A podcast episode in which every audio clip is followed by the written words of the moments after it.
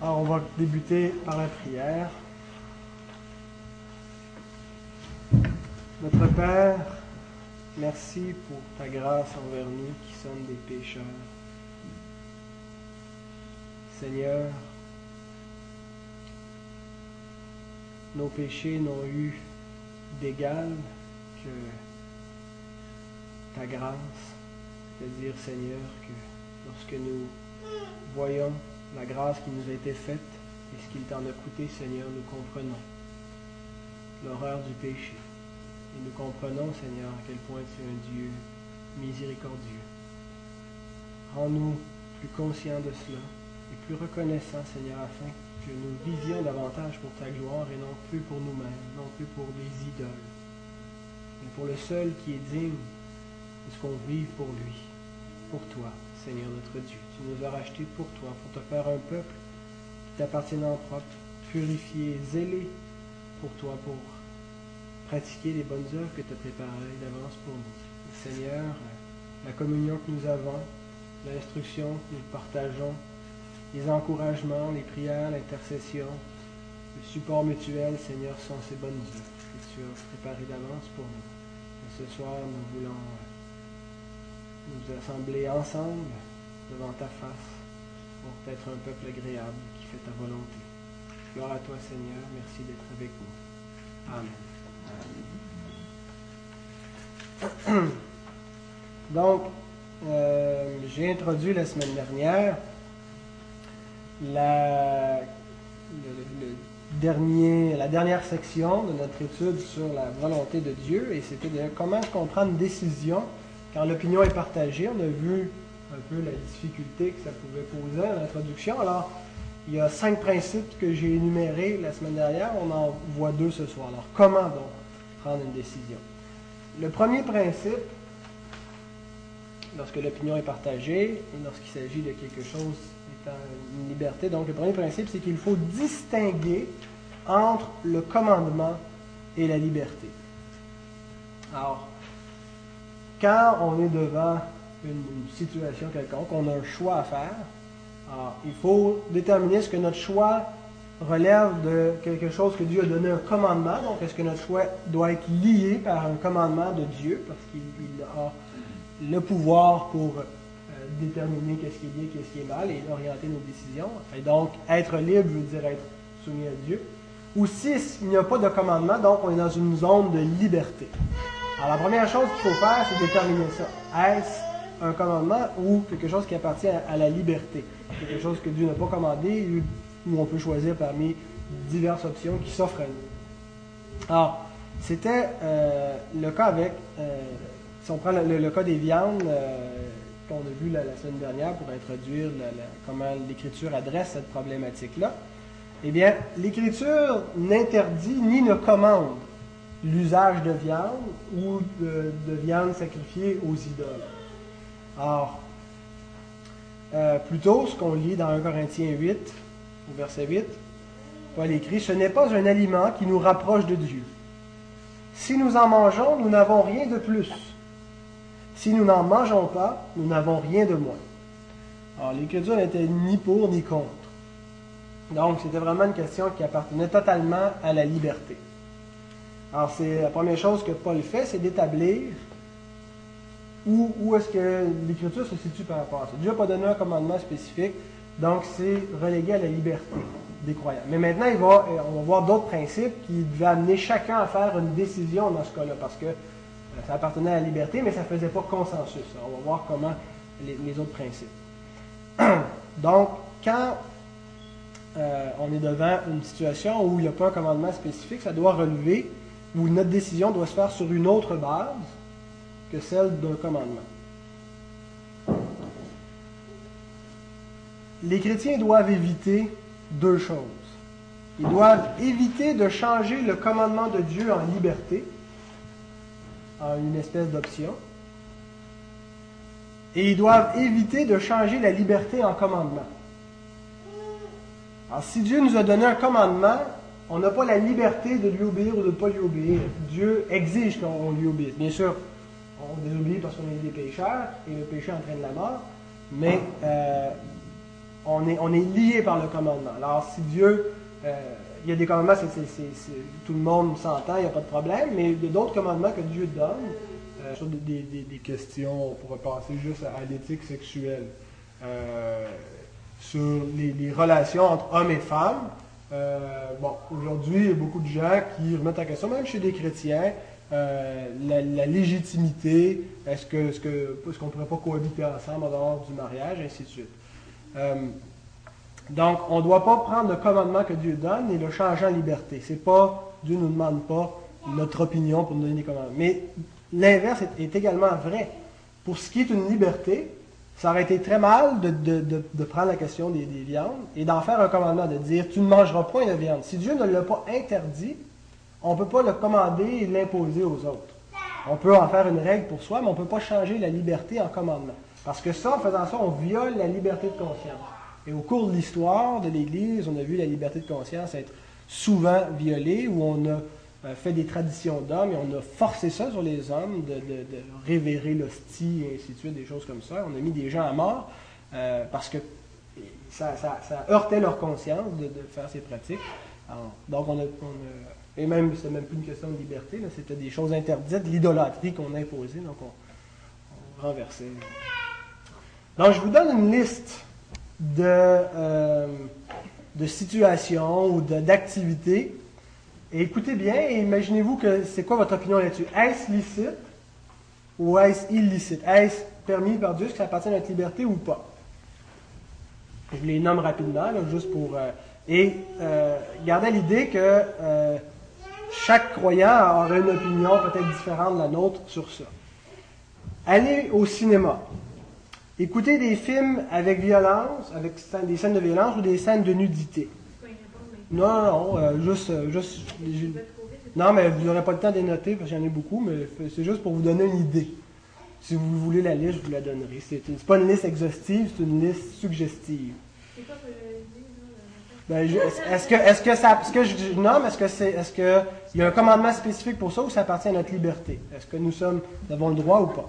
Donc, j'ai dit cinéma, euh, ou écouter des films avec violence ou avec des scènes de nudité, regarder même la télévision ou regarder la télévision le dimanche, cuisiner avec du vin, mettre du vin dans notre nourriture, boire du vin, aller au théâtre, faire des sports, faire des sports de contact, des sports qui ont, qui ont de la violence, porter un bikini, bien sûr pour les femmes, jouer aux cartes, est-il licite de jouer aux cartes, euh, de parier, même euh, une fois l'occasion, de fumer, de danser, d'aller dans un bar, aller dans un restaurant avec des serveuses sexy, écouter de la musique rock ou de la musique heavy metal, s'embrasser pour un couple non marié, avoir une certaine, certaine intimité sexuelle avant le mariage, pratiquer l'homosexualité, porter des shorts ou une jupe courte pour les femmes, voir un psychologue, prendre des antidépresseurs,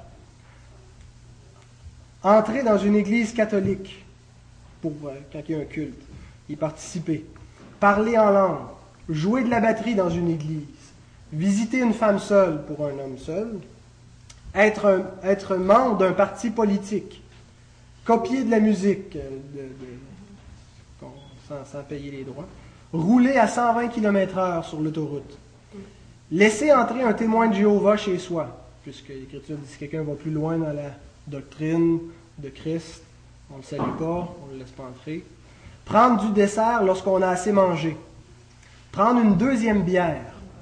Utiliser des mots comme, et je m'excuse si ça, choque, je, les nomme, je ne les, utilise pas avec, euh, avec agressivité, des mots comme hostie ou hostique, tabarnak ou tabarnouche, noterez que le nom de Dieu n'est pas inclus, calice ou caline,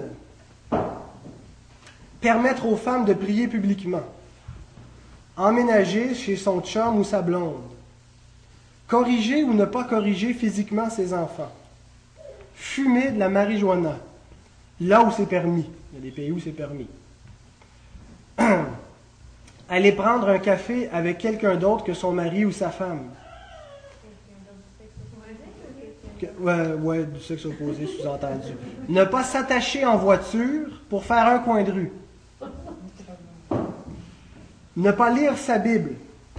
Cesser d'aller à l'église. Se remarier.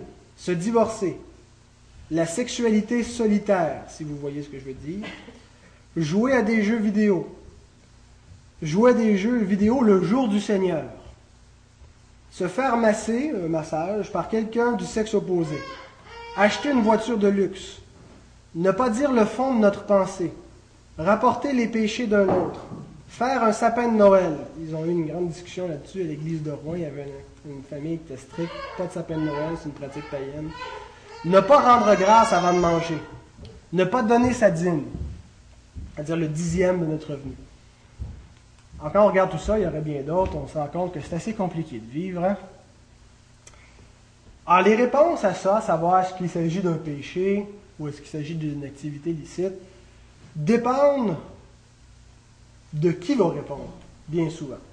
Euh, si on a 100 personnes qui répondent, on va avoir 100, 100 euh, résultats différents. Oui, Caroline? Mais euh, dans ce que tu as énuméré, il me semble que, est-ce que c'était comme mélanger commandement et liberté? ou- Ben, je vais, je vais le dire. Mais euh, Parce que semble qu'il y avait les deux. c'est ça, sauf que. Donc, là où je veux en venir, c'est que si on, si on pose cette question-là, qu'on demande est-ce que c'est un péché ou est-ce que c'est permis, est-ce que c'est permis, mais est-ce que c'est même quelque chose qu'on devrait faire, ça va dépendre de qui va répondre. Et ça va dépendre aussi du contexte. Du contexte dans le sens qu'il y a certaines activités qu'on pourrait dire oui, des fois oui, des fois non. Par exemple, euh, aller euh, prendre un café avec quelqu'un du sexe opposé, ben, euh, moi je pense que si j'y vais avec ma sœur, il n'y aura aucun problème. Donc ça dépend du contexte. Alors, on ne peut pas juste condamner une activité en soi, il faut remettre ça toujours dans le contexte. Et ça dépend aussi du degré. Par exemple, si j'oublie de lire ma Bible un bon matin, je ne pense pas que je commette un péché ou si je n'ai pas eu le temps ou, ou deux, trois jours. Mais si ça fait six mois que je ne l'ai pas lu, je pense que je suis en train de glisser dans la négligence. L'Écriture nous dit de prendre garde à ne pas négliger Dieu. Euh, et donc, ça, devient un péché à ce moment-là. Alors, ça dépend du degré, ça dépend du contexte et ça dépend de qui répond. Alors, notre défi quand on est devant ces choses-là, c'est de déterminer ce qui est un commandement et de déterminer ce qui appartient à la liberté. Et dans la liste que je vous ai donnée, il y avait certainement des péchés, des choses qui, je pense, euh, sont claires par un, commandement divin. Il y avait aussi, pour le reste, qui n'est pas un péché, des libertés. Et il y avait aussi des libertés que je ne ferais pas personnellement. Des choses qui sont licites, c'est-à-dire qui ne sont pas un péché en soi, euh, mais que je ne pratiquerai pas et qui pourraient euh, devenir péché, non pas par leur nature, mais euh, contre l'amour des, frères. On va voir. Oui, Chantal. Je te dirais, ça dépend de ta qu'il y a des, choses justement qui vont être péchées parce que toi, tu as une conviction contraire qui ne sera pas péchée pour un autre parce que ta conviction est là. On arrive au deuxième principe, ça sera le... Mais euh, non, non, c'est très très bien. Euh, euh, c'est tout à fait, c'est, tout à fait ça, effectivement. Alors, la difficulté, quand on, regarde la vie avec sa complexité, puis la, la- la casuistique, quand on prend des cas comme ça, des cas que je vous ai nommés, puis on doit établir une éthique par rapport à ça, ça devient complexe parce que la nature des commandements, la nature de la loi de Dieu, c'est euh, donnée sous une, sous, euh, forme, une forme générale.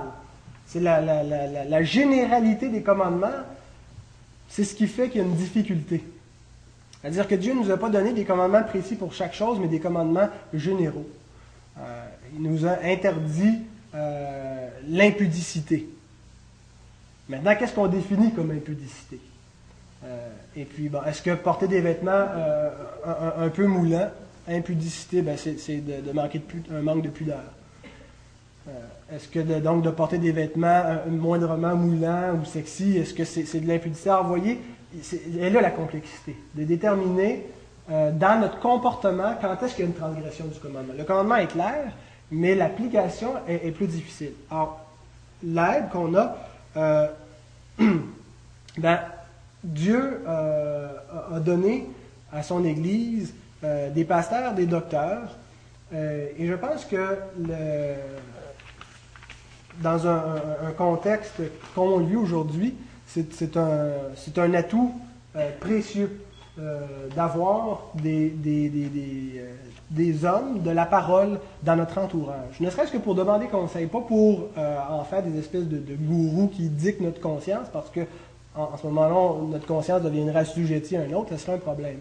Mais pour le perfectionnement des saints, quand on lit dans Éphésiens 4, c'est-à-dire pour qu'on on devienne libre en Christ et bien affermi, les ministères de la parole ont été établis. Alors pour nous aider à distinguer entre un commandement ou une liberté, ou juste pour euh, des fois la, la- sagesse, de demander euh, aux serviteurs de la parole, mais sans, restreindre exclusivement à, à ceux qui ont une charge officielle, euh, de demander conseil, de, de- de- parler. Mais donc, il ne faut pas se priver des soins pastoraux que Dieu offre à son Église. Le deuxième principe, c'est qu'il faut cultiver nos propres convictions. Bien sûr, lorsqu'il s'agit d'une liberté. Lorsqu'il s'agit d'un commandement, nos convictions, notre opinion euh, n'a absolument rien à voir. Les commandements sont objectifs et ils ne demandent pas notre, notre assentiment pour euh, faire autorité. Ils font autorité et Dieu va juger le monde par sa loi. Mais euh, quand il s'agit d'une liberté, donc on doit personnellement chacun avoir nos propres convictions. Donc premièrement, ça veut dire qu'il faut établir ses normes. C'est la seule façon, je pense, qu'on va pouvoir vivre heureux, en paix et de manière conséquente. Il faut se positionner. Se positionner par rapport à une situation. Et se positionner personnellement. Pas nécessairement positionner comme en, mettant un impératif moral pour tous les autres, mais se, se positionner chacun pour soi sur ces questions-là. Euh, Paul nous dit, dans Romains 14, verset 5, que chacun ait en son esprit une pleine conviction. Alors le but de ce principe, du deuxième principe, est le suivant, la gloire de Dieu. La raison pour laquelle il faut se positionner face à tout l'inventaire que je vous ai lu tantôt, puis il y en aurait bien d'autres, c'est la gloire de Dieu. Romains 14, 6 à 9. Celui qui distingue entre les jours agit ainsi pour le Seigneur. Celui qui mange, c'est pour le Seigneur qu'il mange, car il rend grâce à Dieu. Celui qui ne mange pas, c'est pour le Seigneur qu'il ne mange pas, et il rend grâce à Dieu. En effet, nul de nous ne vit pour lui-même, et nul ne meurt pour lui-même. Car si nous vivons, nous vivons pour le Seigneur, et si nous mourons, nous mourons pour le Seigneur. Soit donc que nous, que nous vivions, soit que nous mourions, nous sommes au Seigneur, car Christ est mort et il a vécu afin de dominer sur les morts et sur les vivants. Donc, quand on se positionne, on ne cherche pas premièrement ce qui nous plaît, on ne se fie pas premièrement sur notre propre sagesse, mais c'est pour le Seigneur. Nous, sommes appelés à vivre pour le Seigneur. Et je ne pense pas que qui que ce soit ait atteint à la perfection ce mode de vie. Parce que c'est vraiment un mode de vie. Euh, si on s'arrêtait vraiment, puis de se demander est-ce que dans chacune de nos actions, est-ce que c'est vraiment pour le Seigneur qu'on le fait? Euh, Donc ça veut dire est-ce que qu'on fait toujours au mieux de, ce qu'on pourrait faire? Est-ce qu'on choisit toujours l'option qui glorifie davantage le Seigneur? Et je ne pense pas. Je pense que souvent on cherche davantage l'option qui nous gratifie. Euh, mais donc, et ça ne veut pas dire que, que ne devrait pas dire que c'est un péché dès qu'on n'a pas pris la meilleure des deux options. Euh, mais cependant, euh, quand c'est une tendance qu'on a ne pas vivre pour la gloire de Dieu, euh, forcément, on ne pourra pas appliquer les principes qui sont là. Donc, et le deuxième, qui est de cultiver nos propres convictions. Une conviction doit être un but pour glorifier Dieu, et non pas quelque chose pour se satisfaire. Une fois qu'on a établi nos normes, il faut les respecter. Respecter ses propres normes. Alors, croyez-vous que nous puissions pécher en transgressant quelque chose qui appartient à la liberté? C'est-à-dire quelque chose qui n'est qui pas, qui pas un commandement, qu'on agit pour ou contre cette chose-là, est-ce que c'est possible de pécher? Chantal nous a déjà donné euh, la réponse. Euh, c'est effectivement possible de pécher, même en faisant quelque chose qui, en lui-même, en soi, n'est pas un péché. L'Écriture nous dit, Romains 14, verset 14, Je sais et je suis persuadé par le Seigneur Jésus que rien n'est impur en soi. Et en disant ça, je pense qu'il parle de, de, de- ce qui appartient à la liberté, et plus spécifiquement du monde visible, matériel, dans les, les- les espèces et tout ça, dans ce qu'on peut consommer. Donc rien n'est impur en soi. Et qu'une chose n'est impure que pour celui qui la croit impure. Elle est impure pour celui qui la croit impure.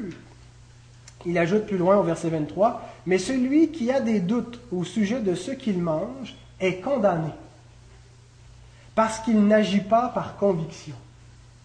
Tout ce qui n'est pas le produit d'une conviction est péché. C'est important de, se positionner, d'avoir, d'être conséquent avec nos, choix, de, respecter les propres normes qu'on a établies. C'est pourquoi il dit, le verset juste avant, le verset 22, Heureux celui qui ne se condamne pas lui-même dans ce qu'il approuve. C'est-à-dire, si tu si as déjà établi ta norme, puis tu transgresses ta norme, tu te condamnes dans ce que tu viens de prouver. Du tactique. Exact.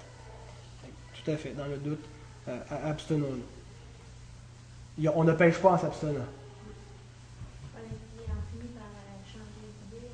Ben, il y, a, possibilité de, changer d'idée. Mais euh, c'est c'est pas une question. pas une question de changer d'idée, mais c'est vraiment une question euh, d'agir dans le doute, d'agir contre sa conscience pour euh, X ou X raison. euh, C'est mieux d'attendre d'avoir ta conviction avant de exact. Donc, tu choisis son. Exact. Alors, ce principe-là est important parce que lorsque le jugement va venir, on va être jugé sur la base de la loi de Dieu, mais également sur la base de notre propre conscience. Et c'est dans ce passage-là où Paul dit, les versets 10 à 13 dans Romains 14, Mais toi, pourquoi juges-tu ton frère? Ou toi, pourquoi méprises-tu ton frère, puisque nous comparaîtrons tous devant le tribunal de Dieu? Car il est écrit, Je suis vivant, dit le Seigneur, tout genou fléchira devant moi, et toute langue donnera gloire à Dieu. Ainsi, chacun de nous rendra compte à Dieu pour lui-même. Ne nous jugeons donc plus les uns les autres, mais pensez plutôt à ne rien faire qui soit pour votre frère une pierre d'achoppement ou une occasion de chute. Et plus tôt dans l'Épître, il dit aussi que euh, y a la conscience des hommes qui les défend, on les accuse tour à tour, euh, parce que Dieu a mis sa loi dans la conscience des hommes. C'est ce qui va paraître au jour où Christ, selon mon évangile, jugera les hommes. Donc, euh, la conscience est également une base donc pour déterminer le, le- le- bien le mal, ou en tout cas pour, déterminer la valeur de nos actions. Et je pense que c'est ça la véritable liberté de conscience. La liberté de conscience, c'est pas de faire ce qu'on veut, quand on veut, comme on veut et qui on veut, mais c'est cette tranquillité d'esprit où euh, on est d'abord libéré de la conscience des autres. On n'est pas lié par une conscience étrangère, mais par notre propre conscience. Et d'honorer ou de respecter notre propre conscience, c'est une liberté de conscience. Ça nous apporte la paix, ça nous apporte la joie, la liberté. Même si c'est une question qui n'est pas un commandement, euh, de ne pas laisser sa conscience être euh, entravée par euh, des, choses avec lesquelles on n'est pas à l'aise, c'est vivre avec une- une conscience nette. Alors, en terminant, comment établir ses propres convictions? Alors, si on doit établir nos convictions sur ces choses-là, est-ce qu'il y a une façon pour nous aider à établir nos convictions? Alors, on a déjà répondu en partie quand on avait regardé plus tôt les, principes de la sagesse dans la prise de décision. Alors, si on revient en arrière, là, quelques semaines qu'on a vu, euh, si vous regardez dans vos notes un petit peu le, modus operandi, la, la- méthode pour prendre les décisions en appliquant le principe de la sagesse, euh, c'est déjà une, bonne base pour nous aider euh, à établir des, des convictions. Mais je vous donne quelques, quel- quel- quelques autres euh, euh, questions qu'on devrait se poser euh, pour établir nos convictions. Premièrement, est-ce permis, utile et édifiant? Selon ce qui est écrit dans 1 Corinthiens 10, 23. Tout est permis, donc est-ce permis, est-ce que ça appartient à la liberté? Mais tout n'est pas utile. Est-ce utile? Tout est permis, mais tout n'édifie pas. Est-ce édifiant? Donc, d'abord, on revient avec le principe numéro un, faire la distinction entre le commandement et la liberté. Est-ce permis? Deuxièmement, est-ce utile? Troisièmement, est-ce édifiant? Est-ce que ça contribue à l'édification? Troisième, euh, quatrièmement, est-ce que ça contribue seulement est-ce que ça contribue à mon avantage au détriment des autres? 1 Corinthiens, 1 Corinthiens 10, versets 32 et 33. Ne soyez en scandale ni aux Grecs, ni aux Juifs, ni à l'Église de Dieu. De la même manière, de la même manière que moi aussi je m'efforce en toutes choses de complaire à tous, cherchant non mon avantage, mais celui du plus grand nombre, afin qu'ils soient sauvés. Et euh, il ajoute dans Romains 15, 1 et 2, Nous qui sommes forts, nous devons supporter les faiblesses de ceux qui ne le sont pas, et ne pas nous complaire en nous-mêmes. Que chacun de nous complaise au prochain, pour ce qui est bien en vue de l'édification. Donc, ce n'est pas vraiment la recherche de mon avantage, mais celui d'autrui. Alors, on se pose cette question-là. 1 Corinthiens 10, 32 et 33. Ensuite, une fois je me suis demandé, est-ce utile, euh, est-ce permis, est-ce utile, est-ce édifiant, est-ce que ça contribue à l'avantage des autres, est-ce que je peux rendre grâce à Dieu pour cela, pour cette chose, ou cette, cette option, ce choix, cette activité. 1 Corinthiens 10, 30. Si je mange avec action de grâce, pourquoi serais-je blâmé au sujet d'une chose dont je rends grâce? L'idée vraiment de rendre grâce, dans, là c'était pour les viandes, mais que ce soit pour autre chose. Ensuite, est-ce que ça. Oui, Caroline? Ben, moi, cette question-là, c'est admettons, comme pour la nourriture, là, pour être dans, tu veux rendre grâce, le bon gros gâteau.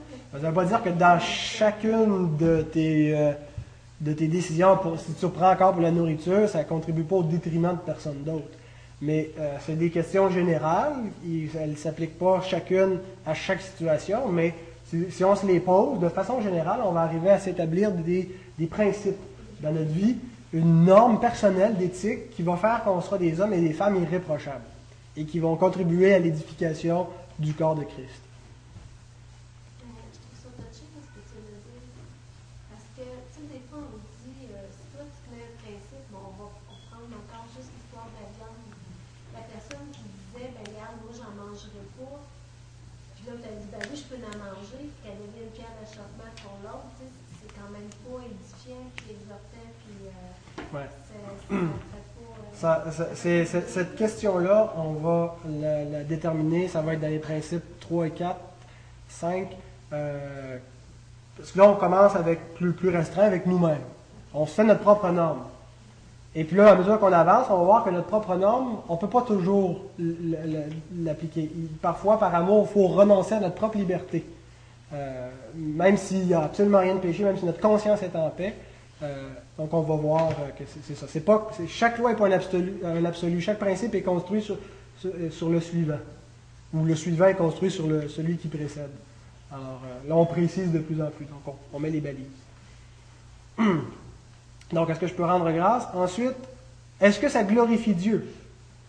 Soit donc que vous mangiez, soit que vous buviez, soit que vous fassiez quelque autre chose, faites tout pour la gloire de Dieu. Quand je me retrouve avec certains frères, certaines sœurs qui euh, aiment le vin rouge, qu'on ouvre une bouteille euh, et qu'on en verse et que notre coupe est bien remplie, généralement je lève mon verre avant de prendre la première gorgée et je propose qu'on boive à la gloire de Dieu. Et je suis persuadé que certaines personnes seraient grandement scandalisées de ça, des gens qui croient qu'on ne doit pas du tout consommer d'alcool. Je ne le ferai pas euh, en leur présence. Là, je le, je le dis ce soir, euh, je ne sais pas si je scandalise qui que ce soit. Mais donc, est-ce que nous sommes en mesure de glorifier Dieu par, par ce- cette activité? De- ça nous arrive des fois le, vendredi soir, Caroline et moi, on, s'achète euh, du fast-food, on se loue un film, et là on arrive, on rend grâce à Dieu, on dit merci Seigneur pour on a eu une grande semaine, et là on est content de s'écraser et de, de- d'avoir une soirée euh, couch potato, potato couch, euh, c'est le cas de le dire. On ne fait pas ça toutes les semaines, mais vous voyez, c'est est-ce que dans notre conscience, quand on fait cette chose, on peut le faire en se sentant net devant Dieu sans avoir l'impression, comme Adam et Ève, qu'ils devaient se cacher dans le jardin parce qu'ils étaient nus. Est-ce qu'on peut glorifier Dieu, le faire ouvertement devant Dieu, euh, coram Deo, devant Dieu, ce que ça veut dire en latin. Ensuite, euh, on se pose la question, est-ce que ma conduite, cette activité devrait être imitée par les autres? 1 Corinthiens 11, verset 1. Soyez mes imitateurs comme je le suis moi-même de Christ.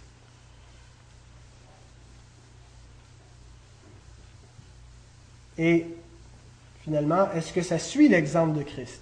Donc la même référence, et vous pouvez ajouter aussi Romains 15, 7. Accueillez-vous donc les uns les autres comme Christ vous a accueillis pour la gloire de Dieu. Est-ce que ça suit l'exemple de Christ? L'exemple d'humilité, tel qu'il nous est décrit dans Philippiens 2, par exemple, qui s'est dépouillé, qui n'a pas cherché son avantage, qui a renoncé même jusqu'à la mort. A renoncé à soi, c'est ça. Donc, est-ce permis? Est-ce utile? Est-ce édifiant? Est-ce que ça recherche mon avantage au, détriment de celui des autres? Est-ce que je peux rendre grâce pour cela? Est-ce que ça glorifie Dieu? Est-ce que ça devrait être imité? Est-ce que ça suit l'exemple de Christ? Alors, quand on peut répondre à ces questions-là, on est en terrain sûr. En terrain sûr euh, pour bien exercer notre liberté, euh, sans être une pierre d'achoppement. Mais, ceci étant dit, euh, je ne pense pas que si Christ a été une pierre d'achoppement pour certains, c'est impossible dans ce bon monde de, même de vivre parfaitement sans être une pierre d'achoppement. Il n'y a pas péché, puis il y en a qui ont été scandalisés. Alors voilà.